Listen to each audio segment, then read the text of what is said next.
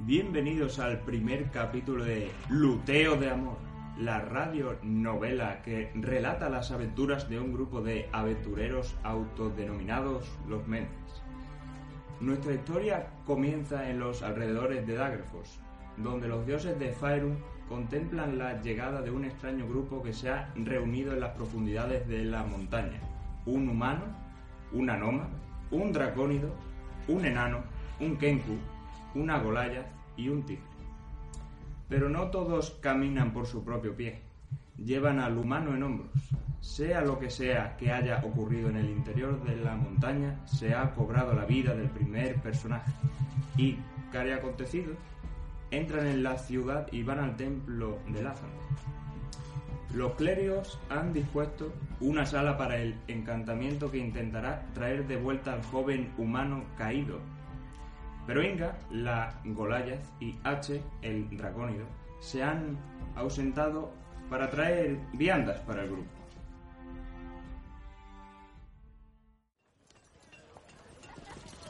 Estos nuevos son bastante blanditos. Mira que morirse por un moco con hilo. ¿Has visto que el, que el Kenku pegaba como una espada de madera? Sí, eso es lo que le damos en mi pueblo a los niños el primer día, para que empiecen a pelear allí un poquito. Va, en, este pueblo igual, venga, igual encontramos fuertes guerreros para tu causa. La Goliath y el dracónido acudieron a la posada de la daga rota a por unos bocadillos. ¡Una de calamares, niño! ¡Raba! ¡Ven para las pipas de cerveza! ¡Cerveza! ¡Oye, la cocina! Mientras, en el templo, el enano Fonder y el Tiflin mago intenta pasar desapercibido. ¡Por mordadín! Eh, mato. Mm. Coño, y algo ya, de una vez, por todas. A solas, la Noma Enora y el Kenku Hekar velan el cuerpo de su amigo o amiga, humano o humana, que yace o yaza a esperas de saber si la magia surtirá efecto o efecta. ¿La que has liado, pollito? Yo, yo solo trataba de defenderos. ¿Con una espada de madera? Esto... Mira, parece que se muere. Eh, Uf, habernos matado. Venga, ¿vamos a tomar algo? Yo invito. El humano o, humana Miras se despertó y volvió a la vida gracias a los sortilegios de las sacerdotisas de Lázaro. Pero los dioses no conceden favores gratis y las sacerdotisas impusieron una dura penitencia que nuestros héroes tardarían en pagar. Reunidos de nuevo en la posada de la Daga Rotas, los siete aventureros pusieron sus cartas sobre la mesa. Veré, yo es que, joder, yo he sido toda la vida un esclavo y busco, busco un grupo para aunque tener algo que parezca una familia. Yo lo que necesito es un objeto que tiene un mago, un Pelagor. Pero si hay dinero, yo puedo ir también. Yo quiero ir a por el amor ese de análisis. ¡Ah! Yo la verdad es que no tengo nada mejor que hacer. Pero el dinero está bien. Yo quiero vengarme de mis enemigos. Y yo quiero proteger a mi pueblo. Está demasiado cerca de esas montañas y ese Velamor. Y entonces descubrieron que muchos tenían un enemigo común. El mago llamado Belogor que pretendía utilizar la sangre de un titán dormido en las montañas para autoproclamarse dueño y señor de todo. Pero nuestros héroes no tardaron en llamar la atención de las autoridades de la ciudad, ya sea por su emplumado fuego parlante, un tipo con escamas cobrizas, una tipa de más de dos metros que llenaba su boca con leche. Eh, narrador. Leche de cabra. Claro, claro. Y, y un tifling callado que bebe agua y lee las grandes obras del destape. Eh, narrador, narrador, eh, que nosotros también somos parte del grupo. Eh, claro, claro. Y una noma y una humana del montón.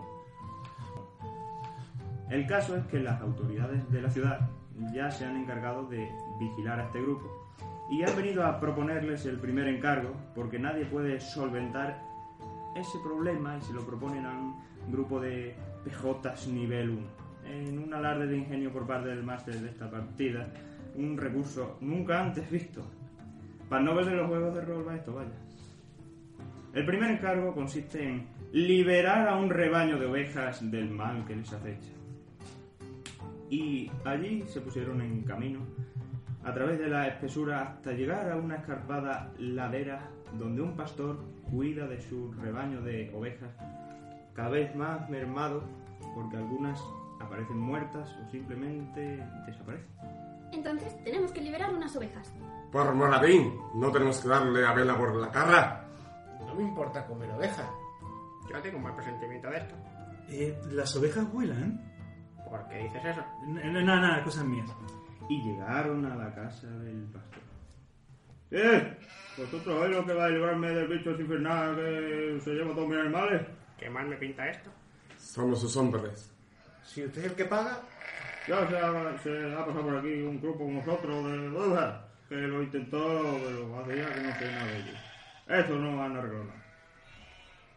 Tras tragar saliva y bajar las dos protuberancias que les salieron a nuestros aventureros a cada lado de la nuez, se dispusieron a investigar el terreno.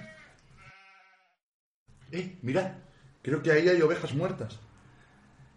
Ostras, estos son dentelladas de algo muy grande. Se escucha un gran rugido en el cielo. Y una sombra alada barre el arco celeste. ¿Tú eres Casache? ¿Ese es un primo tuyo?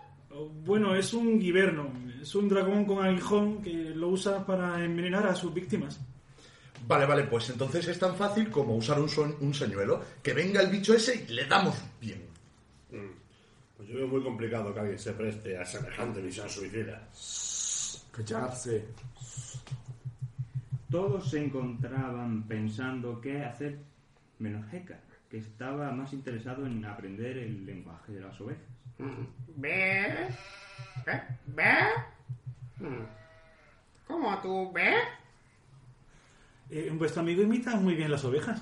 Es capaz de imitar cualquier cosa. Mm, y si le ponemos una pellica de oveja y lo dejamos costar hasta lo de un invierno. hay que estar muy... ¡Eh, Hekar! ¡Jugamos a las ovejas!